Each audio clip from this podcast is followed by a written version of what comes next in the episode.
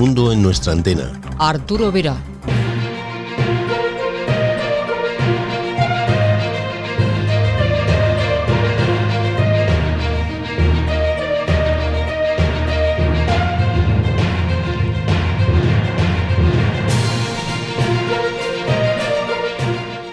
Hola, ¿qué tal? Bienvenidos, bienvenidas a esta cita semanal con la radio. Saludos de Arturo Vera, hola, en nombre de todo el equipo. En la realización técnica, como siempre, Lola Barrios.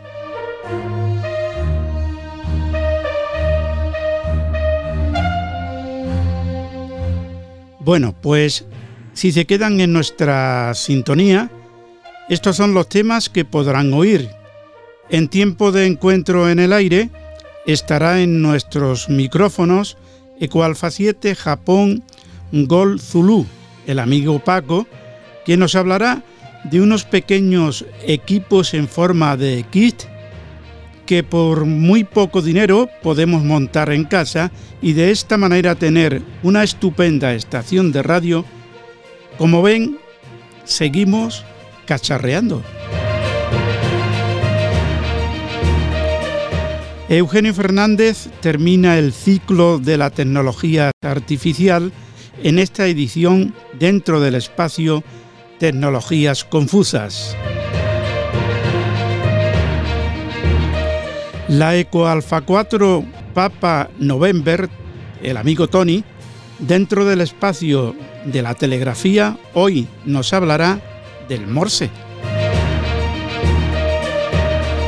Y terminaremos con ese viaje virtual que hacemos todas las semanas con Daniel Camporini. Pero esto será después de oír la información de nuestros compañeros José Vicente Fábregues y Manolo Meteorito. Empezamos.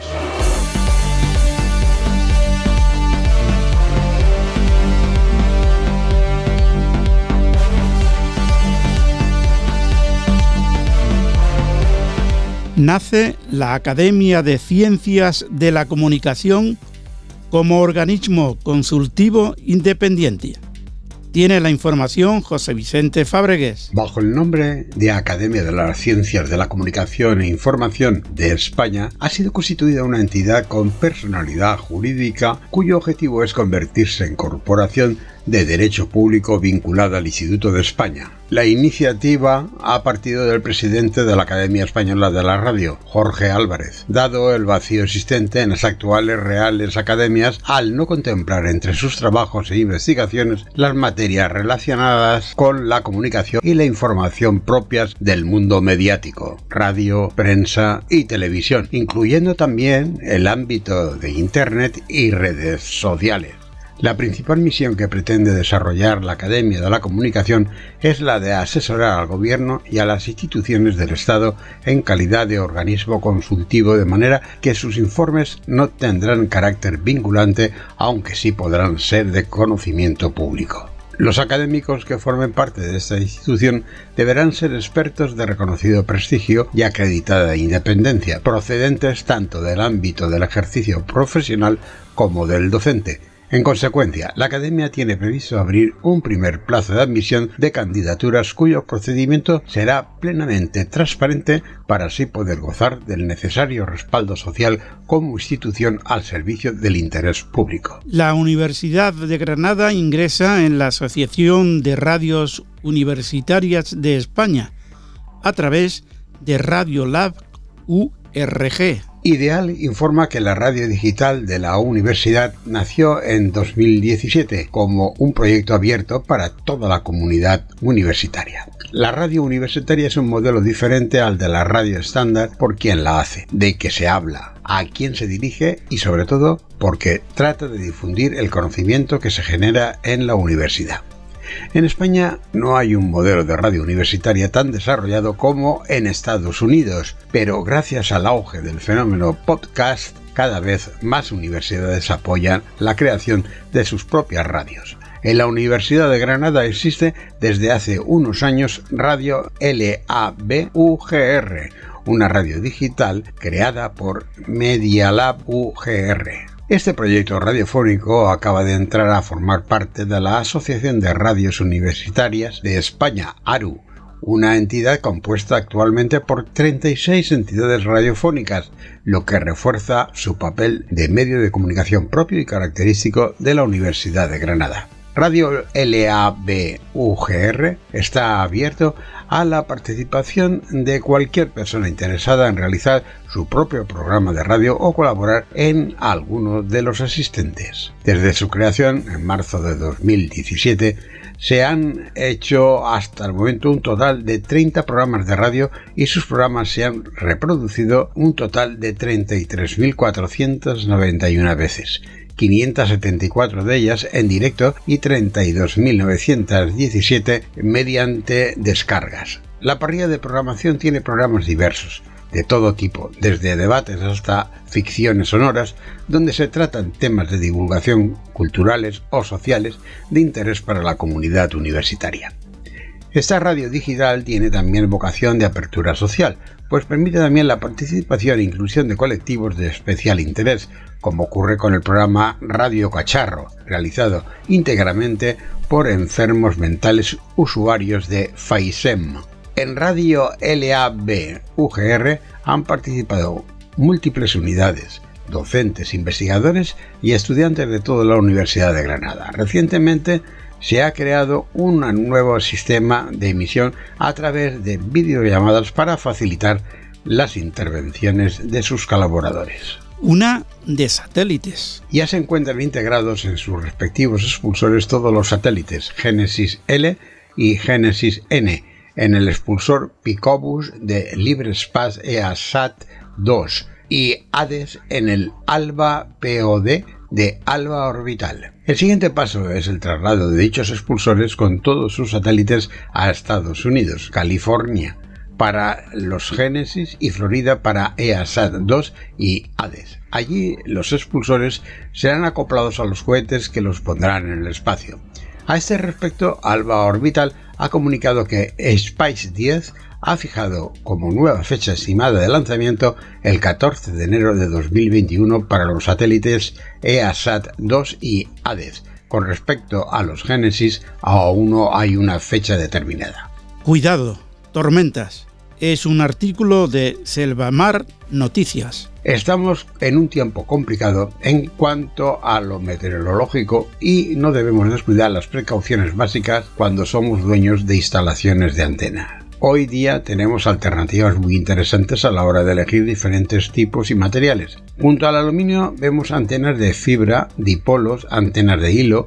No quiero entrar en el tema de torres o mástiles, vientos y todo lo necesario para arriostrarlas. En definitiva, un buen número de elementos metálicos que en esas circunstancias de tiempo inestable y relámpagos en el horizonte no nos da una seguridad fiable.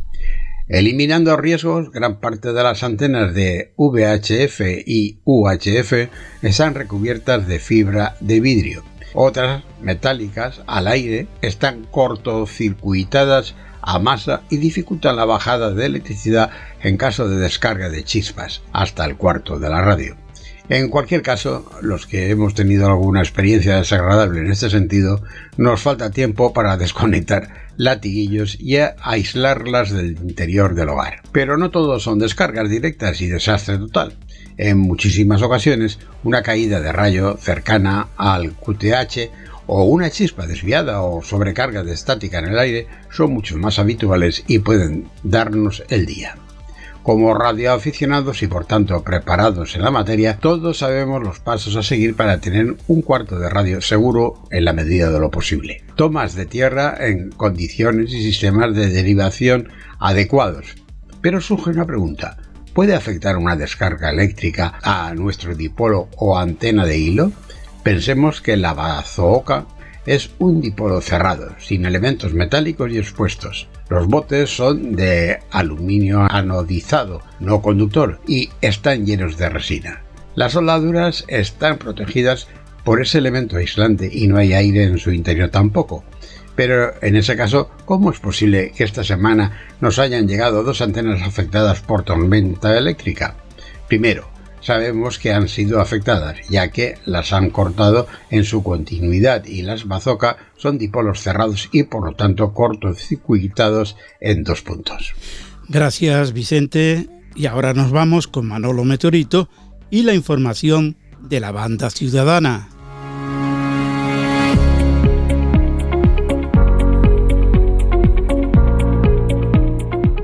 Hola Arturo y equipo, ¿qué tal la semana? ¿Cómo estáis? Estamos todos muy bien. ¿Y tú, Manolo? Yo muy bien, gracias. Esta noche os traigo un pequeño paquete de noticias de la banda ciudadana y un mensaje en forma de audio de Ángel Pérez Tejedor, URZ Ugarit, Ecoalfa 4, Gol Papa Delta, presidente del grupo Canal 21 Sierra de Madrid, al que ya tuvimos la, la ocasión de escuchar en la entrevista que le realizaste antes del verano. Comenzamos con una cacería anti-COVID, ya que debido a las últimas restricciones sanitarias, algunas de estas han tenido que cambiar su formato y comenzar bastante antes de lo habitual, como la que nos presentó la estación Terremoto desde Valencia el pasado sábado, dando comienzo a las 5 y media de la tarde siendo libre para todo tipo de vehículos y además de inscripción gratuita. La salida se efectuó desde el parking del restaurante La Carreta en la Nacional 3 en Chiva. El pasado 27 de octubre fallecía un compañero y amigo de la banda ciudadana de Madrid, la estación eh, Carlos QRZ Tagomago, con motivo de homenajear a nuestro amigo, este pasado sábado 21, sus hijos, Javi Lobo y Oscar Rayman, también grandes cevistas y radioaficionados, contando con la colaboración de Usía, URZ, Lilo, pusieron en el aire el diploma homenaje al gran maestro de las ondas, Tagomago Carlos, con 71 QSO en el canal 30 de USB en horario de mañana. Carlos Estamos seguros de que en tu viaje final has encontrado la ubicación perfecta para tus DX.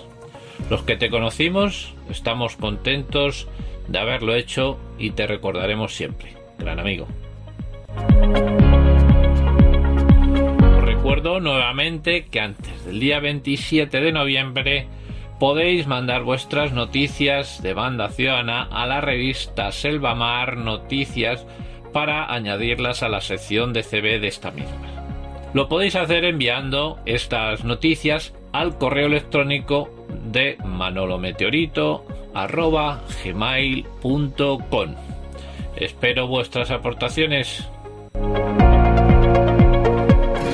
Y ahora sí, os dejo con el mensaje de Ángel Ugariz, Ecoalfa 4, Gol Papa Delta, presidente del Grupo Canal 21 Sierra Madrid a socios, amigos, simpatizantes y al colectivo de CBistas y radioaficionados. Soy Ángel Pérez, soy el presidente del grupo Canal 21 Sierra de Madrid, Estación Ugarit, Eco Alfa 4, Gol Papa Delta. Quería mandaros este mensaje en nombre de la Junta Directiva para hacer un poco de balance de cuál ha sido la situación por la que ha pasado este Radio Club a lo largo de, todo este aciago año por todas las circunstancias que conocemos, pues en lo que a nosotros respecta, pues hemos tenido que suspender eh, o nos hemos visto obligados a suspender eh, pues todas las actividades que teníamos programadas para este año, que si queréis pues hago un breve balance de ellas. La primera que se suspendió fue la celebración del Día Mundial de la Radio, estaba prevista para ya para el mes de febrero. Poco después y en plena y en plena situación de eh, o presituación de, de, pandemia, suspendimos la actividad también del Bloghouse número, 11, número 13, que estaba organizada para, para, abril. También tuvimos que suspender muy a nuestro pesar la, la, verticalada que se celebra el Grupo Canal 21 y que estaba prevista para el mes de mayo. Aquí ya estábamos metidos pues en la situación de pandemia y creo recordar también de, confinamiento domiciliario. No tuvimos más remedio también que suspender la, la 27 maratón del Grupo Canal 21 Sierra de Madrid, que estaba prevista para el 27 de junio. Fijaros aquí que es una, actividad señera, un poco, eh, digamos, el buque insignia por, lo, por el que se nos conoce, pues, eh, pues tuvimos que suspenderla también por esos motivos. Después también se, se suspendió la lluvia de estrellas, actividad que venimos desarrollando ya también desde hace bastantes años y con excelente siempre afluencia de, público. Por todos es conocido también la, digamos, la suspensión de, de Iberradio 2020. Bueno, las circunstancias por las que estábamos atravesando, pues a la organización del evento, pues le pareció como muy, muy pertinente suspenderlo. De hecho, bueno, pues hicieron una serie de, de votaciones y de consultas a los distintos participantes y bueno, pues optaron, yo creo o creemos desde la Junta Directiva que con buena lógica en, suspender esa actividad porque ahí se concentraba un número importante de gente con el importante riesgo que, se asumía. El día 28 de noviembre, que es eh, pues eh, dentro de poquito, estaba prevista nuestra tradicional eh, cena de confraternización. Y eso es un motivo también por el cual os mando este mensaje. Nos vemos obligados también a suspenderla las condiciones de, restricción de movimientos, de restricción de aforos, del tema también del toque de queda que tenemos, pues bueno, eh, nos obliga casi a, tomar esa decisión también. Y luego, bueno, pues hay otra también otra actividad que de momento no se programó, que era el secuence, el famoso ejercicio en emergencias, que tampoco, pues dada la coyuntura, se ha podido, se ha podido hacer. Si quisiera mandaros desde aquí, en mi nombre y en nombre de la Junta Directiva, pues un mensaje de ánimo, pensar que un poquito empieza a vislumbrarse aquella lucecita al final del túnel, esa lucecita en forma de vacuna, que bueno, pues eh, si de alguna manera nos va a llegar un poco al principio con cuentagotas y demás, pues nos hace estar un poquito en la, en la creencia, en el deseo y en la esperanza de que el año que viene la cosa cambie y volvamos a, entre comillas, a una cierta normalidad, aunque yo creo, y es una opinión personal que os digo, que el tema de la normalidad, tal y como lo conocíamos, pues va, a cambiar un poquito. En fin, quisiera aprovechar pues eh, para desearos que este año que entra pues eh, nos colme a todos de mejores sensaciones, de mejores posibilidades y de mejor forma de relacionarnos. Os sigo animando a que la radio en estos tiempos tan extraños, pues eh, la radio es, eh, digamos, una actividad que nos ayuda a pasar eh, el, tiempo y, bueno, pues como aquel dicho de no hay mal que por bien no venga, pues espero que eso siga así. Un abrazo a todos, muy fuerte, ya os digo, en nombre de la Junta Directiva y mío, y bueno, pues seguimos en contacto y verás cómo el año que viene las cosas cambian. Son, somos optimistas en ello. Un abrazo a todos comunicado de Ángel que viene a ser, en líneas generales, la situación de todos los Radio Club en este año, me despido hasta el lunes que viene. Pasen ustedes muy buena semana. 73.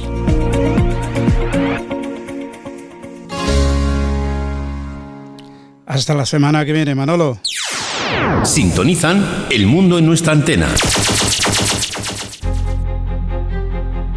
Te recordamos que puedes escuchar nuestro podcast en cualquier momento.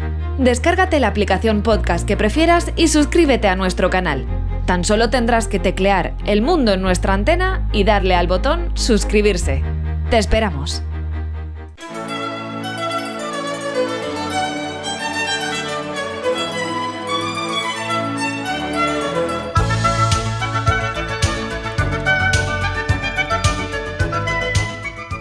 Seguimos con el cacharreo. Nuestro invitado nos presenta hoy un kit muy sencillo de montar y económico para nuestra estación de radio. También nos hablará de un manipulador para telegrafía muy pequeño, llamado campero. Es una forma de ayudar a los demás para que esta afición continúe.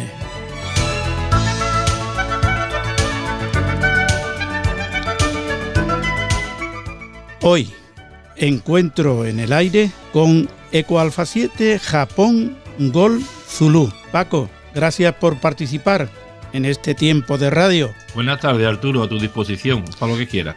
Háblanos de ese kit que hacéis para ser montado por los radioaficionados. Bueno, esto es una, es una idea. Bueno, en primer lugar, decirte que este, que este kit, esto es un, como te diría, esto es una cuestión de un negocio de jubilado, que no es una cuestión de, de, negocio de gran envergadura. Simplemente hacemos unos kits que nació con la necesidad en principio que vimos de, de poder llevar de la mano a los radioaficionados eh, futuros y actuales de lo que era un diagrama de bloque de, una, de un transistor de radio y explicar cómo era su funcionamiento. ¿no?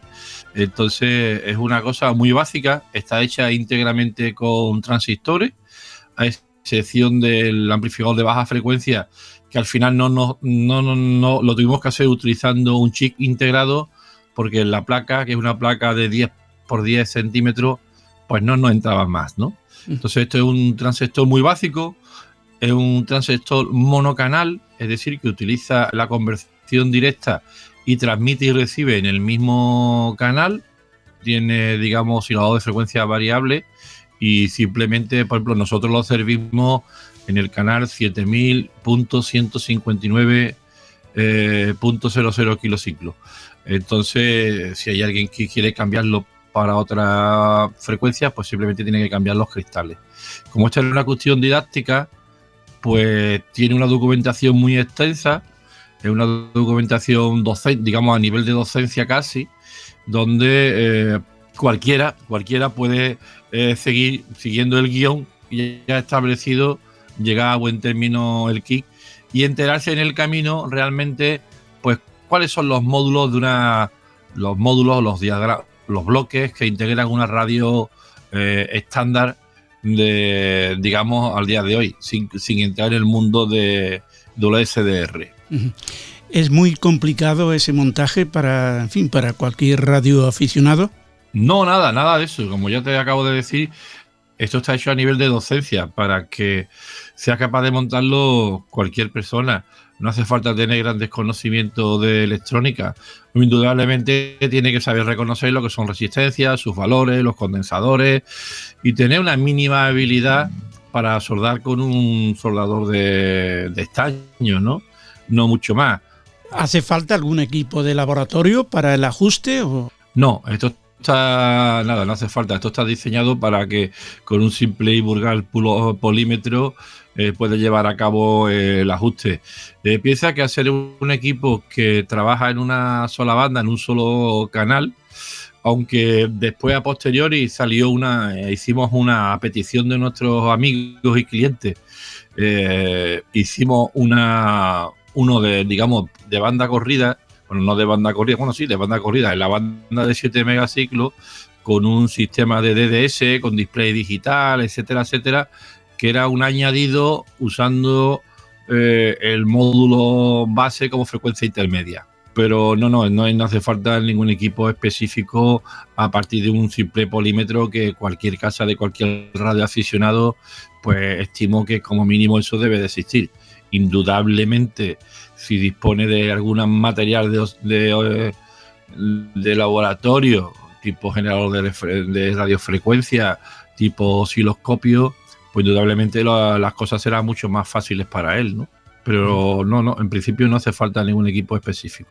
Entonces la herramienta que hace falta será un simple soldador, estaño y alicate y, tijera, no mucho más. Pues sí, básicamente de manos necesarias para, para llevar a buen término una soldadura, unos alicates de punta para doblar algún componente, eh, tendrás que bobinar un par de, toroides para que eso es fácil, es una cuestión muy fácil de hacer. Eh, realmente el tema de la radiofrecuencia lo que más le ha asustado a la gente ha sido siempre hacer, hacer las bobinas, ¿no? Hacer las bobinas, los toroides, ese tipo de cosas es lo que más, lo que no sé si más pereza o más miedo le ha dado a la gente, pero no, no, en principio eh, con, con, alicates de mano, de punta, unos de corte para cortar los terminales, un pequeño soldador de punta, eh, estaño de calidad, eh, un par de destornilladores de ajuste y tal. No hace falta herramientas específicas porque esto está pensado para como repito, para, para, llegar a, un, a, la docencia. Así que esto está hecho para básicamente para, para aprender cuáles son los sistemas de bloques que tiene un, un equipo de, radio, ¿no? Que si el oscilador, bueno, porque este además puede transmitir en, telegrafía o en banda lateral. Es de poca potencia, esto da dos vatios nada más, ¿no? Eso te iba... dos vatios en QRP. Eso te iba a preguntar, ¿qué, ¿qué características tenía este equipo? Tanto en transmisión bueno, pues como... Esto ya... Sí, sí, adelante. Sí, tú puedes, tú puedes utilizar, eh, lo puedes utilizar tanto en telegrafía como eh, eh, en banda lateral. Depende, son dos montajes distintos, o sea, no funcionan los dos a la vez, o sea, no son conmutables. Tú puedes decidir si te lo monta con un ancho de banda o con otro. Y eso va en el filtro a cristales que lleva incorporado. O sea, los condensadores del filtro a cristal cambian para dar paso de banda a 2,7 kilociclos si lo monta en fonía o a un kilociclo si lo monta en telegrafía. El filtro de banda se puede estrechar más, pero tampoco merece muchísimo más la pena porque esto no es un producto de, élite, esto es un producto de, andar por casa para aprender a, a, conocer. A, atreverte a, atreverte a aprender a hacer una radio, un poco más, ¿no? Bueno, lo que sí te, tengo que decir, Arturo, que aunque sea un, equipo muy básico, muy básico, está muy bien diseñado porque eh, la persona que, ha intervenido eh, en este diseño junto conmigo, que es Juan Pablo Martínez, el 4 Charlie India Visto, pues es que es una es un ingeniero, tiene una tiene una un recorrido académico importante en cuanto a ingeniería y en cuanto a su experiencia profesional, ya que ha dedicado parte de su vida a la, al desarrollo y a, hacer equipos de comunicaciones militares, ¿no? Con lo cual, pues detrás de este, de este equipo hay mucha ingeniería, aun siendo tan pequeñito como puede ser un, un transector de 10 por 10 centímetros, ¿no? ¿En qué tiempo se puede montar este equipo? Más o menos, no hace falta tampoco, bueno, según el... Bueno, pues esto, esto depende, como decimos, con la ansia viva que lo coja, ¿no? sí, sí, pero yo creo que esto, echándole un par de tardes tranquilito, ahora que viene el mal tiempo en casa, se monta, porque además está hecho de una forma muy, muy fácil. Montas un módulo, o sea, un módulo, perdón, montas un bloque, lo revisas siguiendo las instrucciones que damos en la información. La información, pues tiene, pues creo que lo tenga aquí en la mano, pues te voy a decir las páginas que tiene porque la información. Esto tiene 70 páginas, ¿eh? Ojo, mucho cuidado. Entonces, pero se tiene páginas porque tiene una literatura muy, muy amena, muy de, muy de andar por casa.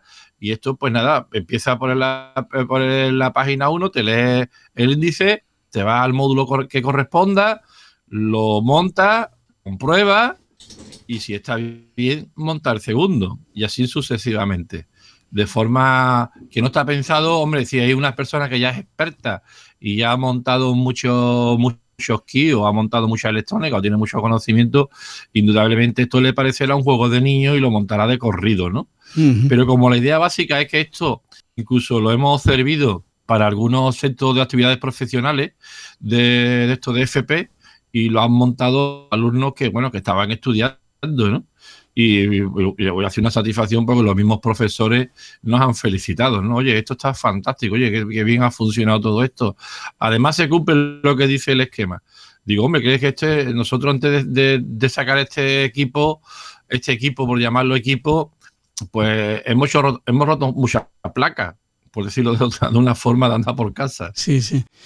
Es muy atractivo este equipo, quiero decir, hay muchos equipos ya funcionando bueno, esto, como te dije al principio, como esto no tiene una difusión máxima, porque esto no es un negocio que estemos en internet, ni estemos, sino que esto básicamente se ha facilitado o por boca a boca o en nuestro entorno, ¿no? Nosotros, tanto Juan Pablo como yo, somos dos personas que ya estamos jubilados, venimos de vuelta de muchas cosas y lo que, lo que hemos hecho ha sido un poco entretenernos sin que nos cueste el dinero. ¿Esto qué quiere decir? Pues bueno, esto es un kit que lleva más de 200 componentes y que cuesta 59 euros. Eh, indudablemente, si hacemos la comparación a lo mejor con el mercado este que está ahora está en boca, el mercado japonés, pues seguro que saca lo mismo puede que haya por ahí un chino que, haga algo parecido y que cueste la mitad de la mitad.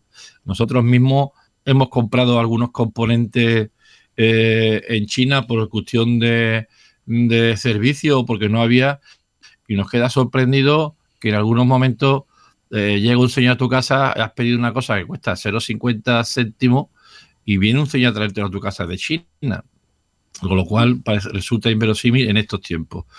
Pero bueno, una placa de circuito impreso que está a doble cara, eh, que está el, cerca de 200 componentes o más de 200 componentes, no recuerdo ahora, por 59 euros te puede permitir echar 3, 4 tardes o 2 tardes de, de poner en marcha algo con tus propias manos. Pues nosotros estimamos que está muy bien. Y sí, habremos vendido, pues no sabría decirte ahora, porque no una cuestión, no llevamos una, una cifra pero sí, algunos sí que hemos vendido. No sabía decirte ahora si, si 100, si 200 o 180, ¿no? Lo importante, lo importante es que estén contentos.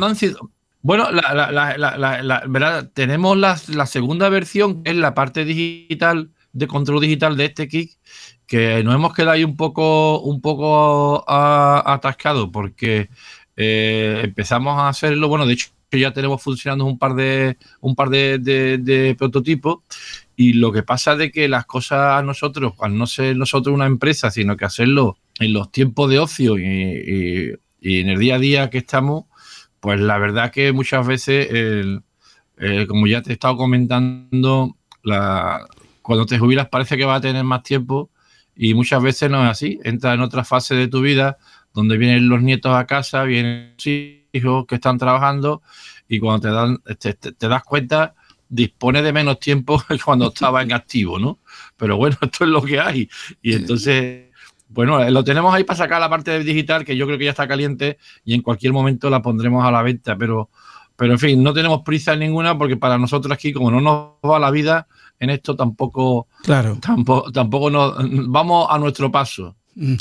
También tengo entendido que hacéis mini manipuladores de palas para telegrafía. Cuéntanos. Bueno, pues sí. Eh, eh, somos a, nosotros, tanto eh, Juan Pablo como yo, mm, que somos grandes cacharreadores de toda la, de toda la vida. Yo ya tengo Malumbran 64 Primavera y desde, no sé, yo recuerdo que tenía 10, 12 años ya rompía cacharros de electrónicos, ¿no? Digo rompía porque en, aquella, en aquellos tiempos no tenía ni mucha ni mucho conocimiento de lo que estaba haciendo.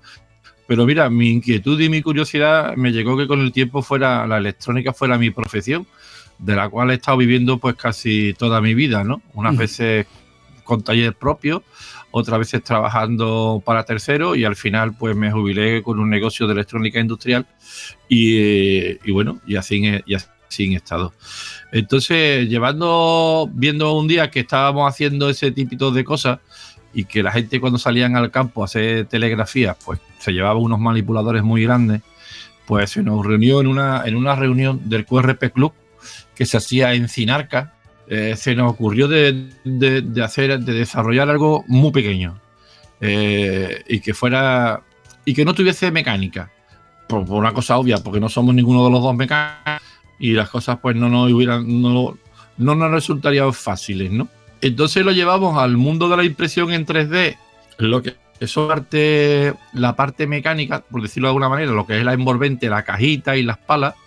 Y eh, dentro hicimos una electrónica que va montada en SMD, también a doble cara, con un sistema de, electrónica capacitiva que detecta cuando se toca la pala. Y salió un, un, kit, que no en este caso no es un kit, sino que lo vendemos suministrado porque es una cosa muy pequeñita, y entonces, como era en SMD, para que fuera realmente pequeño, ahí sí que ya hay que tener unas ciertas habilidades para poder soldar unos componentes muy pequeñajos, que casi ni se ven algunos, ¿no? Hay que utilizar lupa, eh, tiene una técnica especial de la soldadura, hay que utilizar pasta, un soldador con una punta muy, muy, muy fina. Total, que eso decidimos desmontarlo nosotros mismos y nos salió una cosita, pues que pesará menos de 30 gramos. Eh, se puede coger con una cincha a la pierna del radiotelegrafista.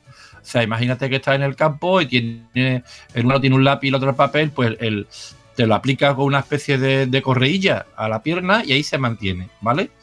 Además, también se nos ocurrió en el camino, porque esto es una cosa que, que sí que ocurre en todos los proyectos, que se te van ocurriendo ideas y, la algunas las aplica y otras las tiene que dejar de paso porque si no significaría cambiar completamente el diseño. Y le incluimos dos imanes muy potentes de neodimio de forma de que el cacharrillo lo puede pegar a lo alto de la carcasa del propio equipo si, la, si, es magnética, si, si está hecha de, no está hecha de chapa de aluminio, sino de, algún, de alguna chapa férrica, o incluso en alguna plataforma de un trozo de chapa que te pueda que te pueda tener a mano, ¿no? Y como quedó realmente bien, pues también se nos ocurrió, oye, y si esto lo quieres utilizar tanto en casa, en el campo, de hecho, se llama campero. Le pusimos campero por aquello de que lo puedo utilizar en el campo. Pues al final se diseñó una pequeña base para poder utilizar en casa que va rellena de perdigones de plomillo con, resina epoxi y para que pese, pesa de cerca de casi 250 gramos, un cuarto de kilo o quizás más. Y también lleva unos potentes imanes de, de neodimio, de forma que ese cacharrito pues lo puedo utilizar también en tu casa. Sin ningún problema, porque le hemos creado una, especie de soporte que la verdad que ha quedado bastante bien, bien resuelto. Y bueno, creo que vale 49 euros, vale el manipulador, que es un precio que está bastante interesante. No lleva partes mecánicas, se alimenta una batería tipo botón, de estas que se utilizan en las calculadoras, o bien se puede alimentar por el propio de conexión a través del equipo haciendo las, como las conexiones correctas. Y bueno, y la base pues ya está. Ha quedado una cosa bastante bien resuelta. Sí, que eh, este no tendrá problema ni de tornillos ni, ni de muelles, ¿verdad? No, nada, no, no, no, esto es, totalmente estático. Es decir, no tiene nada, no tiene nada que se mueva. Este Entonces, no, hay, no hay que ajustarlo. Este no necesita. No hay que ajustarlo, nada, nada. Además, tiene una. El, manejo es muy silencioso, no hace ruido, no hace clic, clic, clic, claro. clic, ni nada. Lo único que pasa es que tiene que tener el cambio del el radiotelegrafista, se tiene que habituar a utilizar el dedo índice y el pulgar mm, sin mover la muñeca. ¿Por qué? Porque como simplemente rozándolo ya, y acariciándolo, ya funciona ya funciona, con lo cual te puede permitir unas ciertas velocidades bastante importantes, ¿no? Eh, eh, algunos amigos que lo están utilizando con muchísimo éxito, pues al principio le daban unos porrazos a aquello y digo, hombre, esto no le puede ser así, esto es suave, como si fuese una la cara de tu novia, suavito, suavito. Sí, que y, bueno, y efectivamente. Que las dos palas están estáticas, no se mueven. Efectivamente, son están estáticas. Realmente empezamos intentando hacer un diseño mecánico, pero vimos que, no era fácil hacerlo mecánico de miniatura, ¿no? O sea, que ya hay que hacer prácticamente un relojero para hacer eso, para que quede bien, ¿no? Entonces, pues dijimos, bueno, pues lo hacemos electrónico, localizamos unos chips que había capacitivos en el mercado, lo probamos, montamos los prototipos y vimos que funciona. Entonces a partir de ahí se, ya desarrollamos el resto de, la electrónica, la PSB, se hizo con componentes estos miniaturas de SMD, como te he comentado anteriormente, para que fuera realmente pequeño. Entonces pues no sé si tiene 3 centímetros por un, 3 y medio centímetros por un lado, 2 centímetros y medio por otro, uno y medio de altura y luego sobresalgan las palas, ¿no? Que en las palas sí que hemos hecho, hemos hecho varios juegos distintos de palas para más, o menos tamaño, para que sea un poco de adaptación para el radiotelegrafista. Entonces, servimos unas palas muy pequeñitas y unas palas un poquito más grandes, ¿no? Las servimos así porque, porque nuestro, nuestro amigo dice, oye, y esto tan pequeño me resulta demasiado pequeño. Y bueno, pues te hacemos más grande. ¿Qué te parece? ¿Te parece bien así? La probaron y muchas veces parecen unos orejones, ¿no? Porque las, las palas sobresalen más que el aparato. Pero bueno, el, aparato que, que, es una cajita mm, de plástico redonda, cuadrada. No, no, esto es una cajita que lo hace una, una cajita que está diseñada en, en, 3D, en tres dimensiones, y la caja lo, lo, imprime una impresora en 3D de, de, alta precisión. Entonces, digamos que está como, bueno, pues como están hechas las cajitas las cajas, perdón, las impresiones en 3D son laminadas. Ah. Eh, están hechas por capa, por capa, como si fuese un charchichón que lo corta en rodajas y después lo pega. Pues esto está hecho exactamente igual, pero vamos, una vez que está hecho, pues queda realmente muy, muy resultón. O sea, la caja queda bastante bien. No tiene nada que ver con las cajas de estas hechas eh, de otros fabricantes chinos que venden por ahí cacharros por orden de, de 8, 15 y 20 euros, porque también está hecha en 3D, porque no tiene nada que ver la calidad de ejecución. Porque la, calidad de la ejecución de la, de la impresora en 3D tiene que ver mucho con el número de capas que se está haciendo, con el grueso y con la velocidad.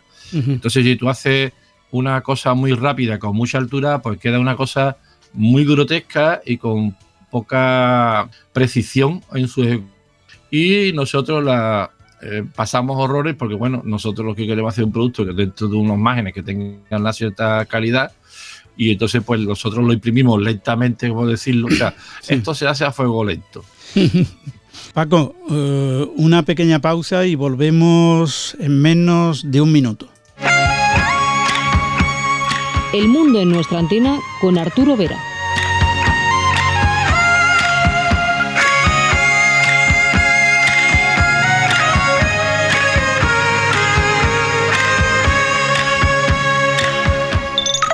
Instala la nueva aplicación de RB Radio en tu dispositivo Android y disfruta de tus programas favoritos a cualquier hora, en cualquier parte del mundo. Te recordamos que puedes escuchar nuestro podcast en cualquier momento. Descárgate la aplicación podcast que prefieras y suscríbete a nuestro canal. Tan solo tendrás que teclear El Mundo en nuestra antena y darle al botón Suscribirse. Te esperamos. Continuamos con el amigo Paco y hablando de manipuladores, para aprender qué es mejor, el vertical o el horizontal. Tenemos costumbre de, preguntar a todo el que pasa por aquí, Paco. Esto, esto que me pregunta es que si es mejor el vinilo o, el CD en el audio. La misma controversia. Eh, yo entiendo que es más fácil, en principio, entiendo yo, bajo mi punto de vista, aprender con un vertical. Es más sencillo coger la musiquilla con un vertical y después pasarse a uno de pala, un yámbico.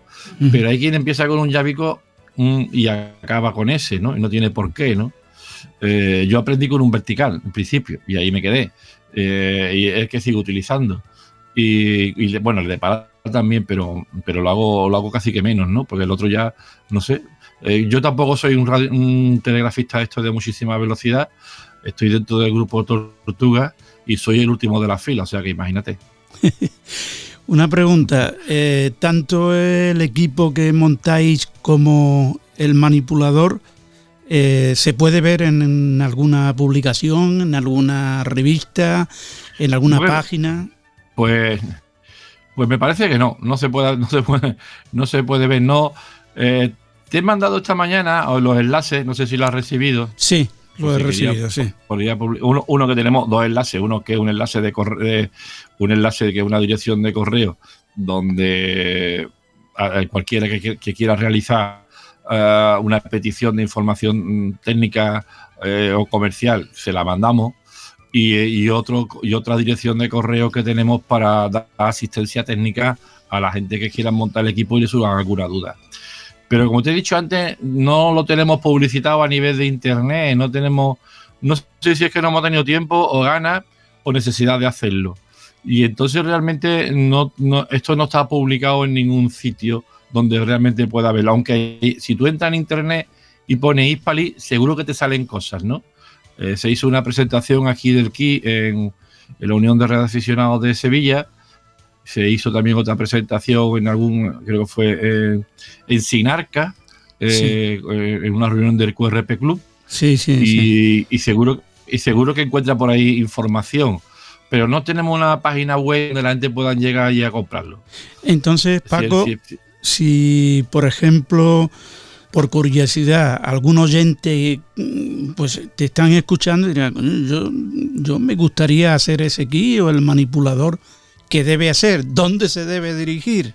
Pues mira, eh, si tú puedes publicar, cuando edites esto, puedes publicar las dos direcciones de correo que ah, te he dado. Bien, bien, bien. Eh, vale, eh, las puedes editar y, si no, pues puedes hacer. Yo creo que a través de estas dos direcciones es la mejor manera de ponerse o bien en contacto directamente conmigo. Si quieres, te paso el teléfono y que lo. O que a través de WhatsApp, pues me haga me haga una petición, incluso el WhatsApp le hago llegar la información técnica. Vale, pues yo junto a las dos direcciones, junto a las dos direcciones que me has enviado, eh, sumaré también tu teléfono por si hay alguien que, esté interesado, ¿no? Que, claro, que estará escuchando y dirá, ¿y, ahora dónde voy? Lleva, lleva, lleva, lleva toda la razón del mundo, pero como esto empezó un proyecto de andar por casa, eh, bueno, de hecho todavía tenemos aquí bastante, vamos, bastante, tenemos eh, equipo disponible, tanto de manipulador, no que el manipulador se suministra funcionando, probado, y como placas para montar los, los kits, ¿no? No hay ningún problema que lo pueda hacer este, esa información, la pueda hacer pública para cualquiera que quiera dirigirse a nosotros, pues eh, tengo ahora la idea de, de ver si eh, de hacer una, una, pequeña publicación en la revista de, de URE, la voy a enviar. Eh, a ver si tengo un poquillo, me desprendo un poquillo de, de algunas de algunos, como algún yo digo, de algunos lastres familiares y que, parecen que no, pero me cago la polleta esto no es lo que. Entonces, bueno, y a partir de ahí, pues entiendo que, que voy a escribir un pequeño artículo, lo voy a enviar y tendrá un poquito más de, más de repercusión, ¿no? Lo de hacer la página web, yo es que no soy, no soy muy, muy ducho con las materias de la informática y ni esto da para pagar a alguien que te contrate y que te haga una página web, ¿no? Eh, y entonces esto digamos que lo tenemos que hacer o bien a un amigo que se que se digne a echarle una mano y lo, y lo haga, o bien hacerlo por nosotros mismos. Y entonces siempre nos, surge otra cosa que tiene más en la escala de prioridades, la vamos dejando, lo vamos dejando, y al final esto está en la cola, está en lo último. Y aparecen otras cosas por medio que, bueno, tenemos también, estamos experimentando también con un pequeño acopladorcito de antena magnética loop para portable, para utilizar una cajita y un pequeño aro de, cable coaxial pues de un metro veinte de diámetro, pues te pueda trabajar en un 40 y en 20, en 15 y en 10 metros, siempre con una potencia QRP del orden de 10, de 10 vatios y cosas así. Y digamos que en ese aspecto somos culos inquietos, siempre tenemos algo entre las manos, que yo creo que a nuestra edad es lo que nos realmente nos está divirtiendo, ¿no? que está, por lo menos no estamos parados en ese aspecto, siempre tenemos alguna cuestión nueva eh, y estamos siempre investigando y, no sé si eso a, veces nos deja, dice que los árboles nos impide ver el bosque. Tu compañero de fatiga en esta, en esta aventura eh, me has dicho que es un Eco Alfa 4, ¿no? Efectivamente, él está, él está en Madrid y, y yo estoy en Sevilla. Pero bueno, como los medios hoy en día de comunicación pues prácticamente mantenemos una visual a, diario, ¿no? Eh, cuando estamos metidos dentro de algún proyecto. Y bueno, y, entonces, pues tanto a nivel de chat, radio, videoconferencias, comunicaciones, pues hoy en día realmente eh, está uno está uno enfrente del otro en cualquier parte del mundo. Muy bien, Paco. Pues que ha sido un placer tenerte en este tiempo de radio y que vuelvas cuando quieras. El placer ha sido mío y te tengo que pedir disculpas por la tardanza de... Nada, nada, te comprendo. pendiente, pendiente. Es que eres abuelo. Pero hasta, te has dado cuenta que hasta hoy, hasta última hora, he tenido que salir a la calle a hacer un recado y, que habíamos quedado un poquito antes y, y, lo hemos tenido que postergar casi 30 minutos, ¿no? Es que la verdad que es que dicen, te jubila y tienes más tiempo, y es mentira. Yo lo sé por experiencia. No, te engaña, te engaña, te engaña como un bobo. Sí, sí. Te engaña como un bobo. Y, el problema de todo esto es que tú te lo crees. Estoy deseando de, estar jubilado que me voy a hartar de hacer cosas y luego una lista para hacer cosas, pero no te da tiempo. Sí, sí, yo, hago radio desde un barquito que tengo de vela, pequeñito, que ha sido una de mis hobbies y mis aficiones de, de toda la vida y tengo allí pues una pequeña, una pequeña emisora de radio y tengo pues, mi antena y bueno, y cuando voy allí pues hago mucha radio desde allí. Pues no te voy a decir entre la pandemia, el no sé qué, el no sé cuánto. Y además yo estoy en Sevilla y el barco está a 140 kilómetros, 120 kilómetros de aquí, lo cual significa que cada vez que ha habido un tema estos de, que se cierra la frontera, pues te quedas aquí sin ir al barco pues un montón de tiempo, ¿no? Y claro, cuando llega, ¿qué es lo que hace? Pues mantenimiento, ¿qué vas a hacer? Si llevas sin ir dos meses, pues limpiar ordenar, verificar que está todo en orden, pam, pam, bum, bum. Y, esto cuando, y cuando estás allí, pues te llama, te llama la, la, X, oye, tarda mucho, es que aquí no sé qué, no sé cuánto me. En fin, que es lo que tú dices, que pensamos que cuando nos jubilamos vamos a tener más tiempo y yo apostaría como a que no. ha, sido un placer escucharte, Arturo, y darme esta oportunidad de hablar en, tu programa. Igualmente. Eh, para lo que tú necesites, para cualquier historia, porque lo que pasa es que los radioaficionados viejos, ya como, como yo, pues tenemos miles de anécdotas y de historias que contar, porque desde que empezamos a hacer radio, pues han pasado hemos pasado muchísimas vivencias de todo tipo. Y la radio, aunque hemos vivido épocas donde éramos tropecientos millones y hoy en día somos tropecientos millones menos, no sé si es por las nuevas tecnologías, por la nueva forma de cultura, porque los chavales se dedican más a otra cosa, porque nos ven como, como personas extrañas y que eso de hablar por un micrófono y que estemos pendientes de, que nos escuchen en otro sitio. Pero sí que es verdad que este mundo de la radio, de lo que somos, somos una gran hermandad a nivel mundial. Pues ya hablaremos en otra ocasión de esas anécdotas y, que, y esas vivencias que has tenido desde que te metiste en este mundillo de, de la radioafición. Paco, un abrazo y hasta Un abrazo para ti, Arturo. Bueno, pues preparen lápiz y papel. Mientras tanto, mientras le damos tiempo para que lo puedan buscar, una pequeña pausa y volvemos. Sintonizan El Mundo en nuestra antena con Arturo Vera. Ya puedes encontrarnos en las principales plataformas de podcast, Spotify, iTunes y Google Podcast. Búscanos para escucharnos desde cualquier parte y en cualquier momento. En RB Radio estamos de estreno. Visita nuestra nueva web en www.radiobenicalab.com y disfruta de tu programa favorito en cualquier parte y a cualquier hora. www.radiobenicalab.com Bueno, pues tomen nota. Para consultas técnicas, el correo es el siguiente: sat.artradioquist arroba gmail.com. Repito, sat.artradioquist arroba gmail.com. Y para información de los kits y manipulador, info.artradioquist arroba gmail.com. Repito, info.artradioquist gmail.com. Tomen nota también del teléfono. 644 210548 644 210548 Sintonizan El Mundo en nuestra antena. En RB Radio estamos de estreno. Visita nuestra nueva web en www.radiobenicalab.com y disfruta de tu programa favorito en cualquier parte y a cualquier hora. www.radiobenicalab.com Y ahora nos introducimos en las tecnologías confusas con Eugenio Fernández. Introduzca password.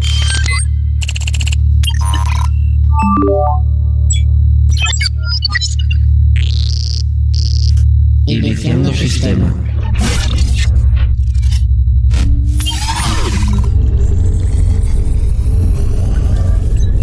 Interface activado. Tecnología confusa en marcha.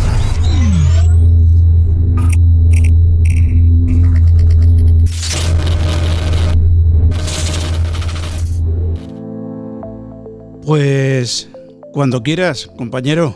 ¿Qué tal Arturo? Muy buenas noches. Finalizamos mes, este mes de noviembre, y con él vamos a finalizar nuestro particular reconocimiento amateur por esta tecnología que a día de hoy intenta humanizar casi todos los dispositivos que nos rodean dotándolos de una inteligencia artificial, pero con muy poco de humanidad, ¿verdad? Algo complejo esto de la humanidad y prácticamente imposible de sintetizar al menos por ahora y el tema que hemos preparado para el próximo mes de diciembre y para afrontar el 2021 con mayor conocimiento sobre esta materia es el 5G, con tantos mitos, con tantas estrategias orquestadas para desprestigiarlo, tanto que incluso se le culpa a él, sí, sí, al 5G, de esta pandemia reinada por el coronavirus. Pues es a partir de diciembre eh, cuando abordaremos el 5G y descubriremos cómo se nos abre un nuevo mundo de posibilidades que hasta ahora eran en menor o mayor medida posibilidades bastante difíciles de abordar. Pero todo ello será después de acercarnos una vez más, una última vez, a la tecnología artificial que nos rodea. Vamos allá.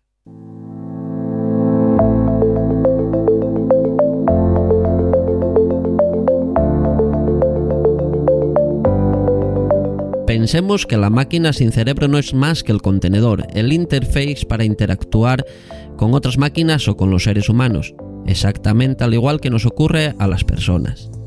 Pero lejos de imaginarnos una máquina antropomorfa, las máquinas que nos rodean tienen más bien formas inofensivas y amigables. Nuestros teléfonos móviles, nuestros navegadores GPS, nuestros vehículos, ¿por qué no? Nuestros ordenadores personales e incluso nuestros electrodomésticos máquinas a las que se les otorga cierta inteligencia para que nos ayuden en nuestras tareas o nos faciliten el desempeño de objetos de objetivos concretos. Qué duda cabe que todas estas inteligencias son imprescindibles en nuestras vidas. Un ejemplo más sería, por ejemplo, los drones, que a día de hoy se pueden pilotar o pueden ser pilotados por cualquier persona sin conocimientos profundos sobre aerodinámica o nociones para llevar a cabo esta tarea, una inteligencia artificial implantada en el dron coteja las diferentes variables y actúa de manera favorable para que la propia navegación sea lo más sencilla posible y sin percances. Por otro lado, inteligencia también que se implanta en máquinas que simulan personas o animales, pero lejos de pensar, de pasar desapercibidos tal como nos muestra la ciencia ficción.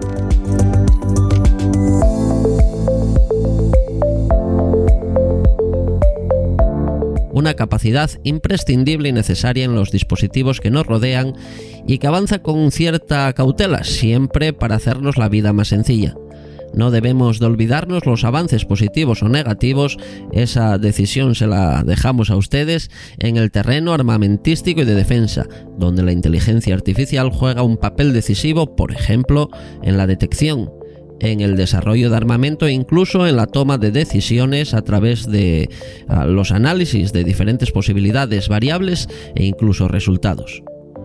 Ahora ya saben que casi cualquier dispositivo que nos rodea o que podemos encontrar es capaz de poner en marcha su propio intelecto para asegurarnos parte del éxito en muchas de las decisiones que tomamos a diario y que ya lo hacemos sin ni siquiera ser conscientes una tecnología milagrosa que si lo mm, pudiésemos contar a nuestros antepasados y no de hace mucho tiempo, nos acusarían de soñadores cuanto menos.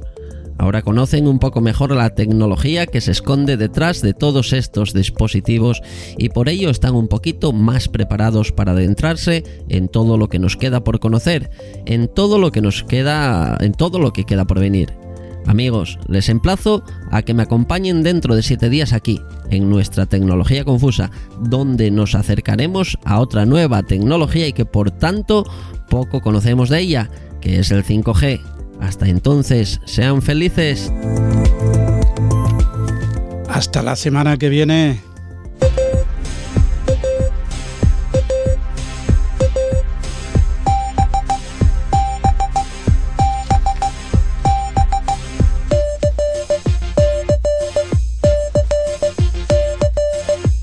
Con esta sintonía recibimos a Eco Alpha 4, Papa November, que una semana más nos acompaña en esta cita semanal.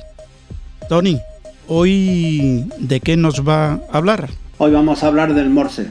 Sabemos que el Morse permite enviar mensajes en situaciones insólitas, entre dos personas agarradas del brazo, por el parpadeo de los ojos, abriendo y cerrando las manos, etc. Tanto entre iniciados como entre profanos se identifica el telégrafo con el Morse. Sin embargo, no es cierto que Samuel Morse fuera el inventor del telégrafo eléctrico, pero es verdad que su sistema ha sido el más universal de los lenguajes telegráficos.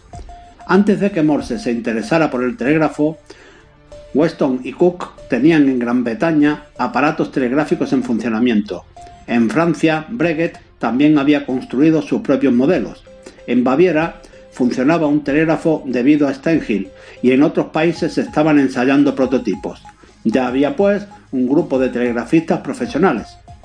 Mientras tanto, Samuel Morse era un pintor norteamericano de cierto renombre que en un momento dado tuvo una idea feliz que cultivó tenazmente, modificándola y perfeccionándola. Pero tuvieron que pasar 10 años hasta que consiguió un sistema que fue considerado por todos el mejor. Es extraordinario que dejando a un lado patentes y pluritos de preeminencia nacional, se adoptara en todo el mundo, sin discusión y muy rápidamente, el sistema de transmisión y el código Morse. El prototipo ideado por Samuel Morse en 1835 era difícilmente adaptable a una explotación telegráfica. Se asemejaba más a un ensayo de laboratorio. Sin embargo, ya tenía los elementos que hacían al sistema distinto a los demás existentes. Utilizaba un código que controlaba el tiempo y dejaba constancia impresa de los signos recibidos. El aparato transmisor original de Morse era un transmisor automático, de forma que el mensaje tenía que prepararse previamente sobre una plantilla sobre la que pasaba un rodillo, que convertía lo codificado en impulsos, de modo similar a una caja de música. Morse ensayó diferentes modelos de emisor y finalmente adoptó el que tenía la forma de palanca simple, en cuyo punto de apoyo se unía la línea y en los dos topes la pila y el receptor respectivamente. Un resorte mantenía la palanca apoyada en el tope posterior, de modo que la línea estaba siempre unida al aparato receptor. Manualmente se cambiaba la palanca de posición venciendo el resorte y se conectaba la línea con la pila y se enviaba la corriente. De este modo, el emisor pasó a ser un simple interruptor de corriente. Fue conocido como manipulador, que se mantuvo prácticamente invariable más de 100 años, por la forma y porque la transmisión se hacía a veces golpeando la, palanca sin sujetarla, en el argor telegráfico se le llamaba al manipulador martillo. para algunas utilizaciones especiales, tales como enlaces telegráficos o para el funcionamiento por cables submarinos de gran longitud, a los manipuladores les han hecho formas especiales, con algún dispositivo suplementario, aunque el sistema básico obedeciera al mismo principio que los modelos más sencillos.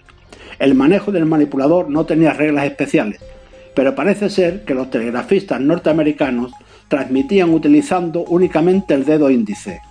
En Europa generalmente se utilizaban tres dedos, pulgar, índice y corazón, pero en realidad cada transmisor utilizaba el manipulador como le acomodaba, buscando la forma de conseguir una y más rápida transmisión.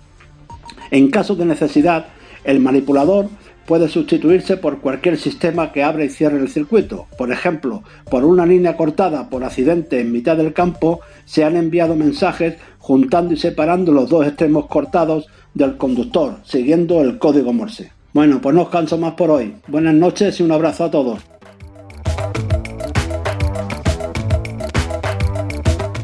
Pues nos hemos quedado sin tiempo, así es que no podemos viajar con el amigo Daniel Camporini, por lo que pedimos disculpas. Así que nos vamos a despedir hasta dentro de siete días, agradeciendo la atención prestada. Que tengan una buena semana. Sean felices.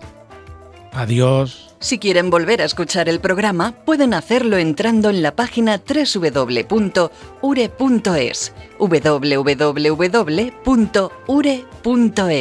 Y hasta aquí El Mundo en nuestra antena, en su edición semanal, una producción de Radio Centro, Valencia, España, para todo el mundo, dirigido y presentado por Arturo Vera y la ayuda técnica de Lola Barrios. El mundo en nuestra antena. Un programa para los aficionados a las telecomunicaciones, radioafición, internet, broadcasting, onda corta. Y todo lo que tiene relación con este mundo maravilloso que es la radio.